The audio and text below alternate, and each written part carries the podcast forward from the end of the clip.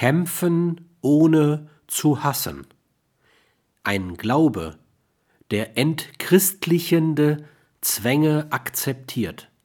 Ein Glaube, der nicht bereit ist, für die von Christus verkündete Befreiung zu kämpfen, scheint ein sehr akademischer und blasser Glaube zu sein.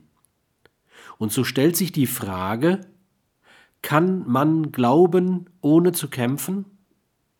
Und an diese reiht sich die zweite. Kann man kämpfen, ohne zu hassen? Nur wenn die zweite mit Nein beantwortet wird, ist die erste mit Ja zu beantworten.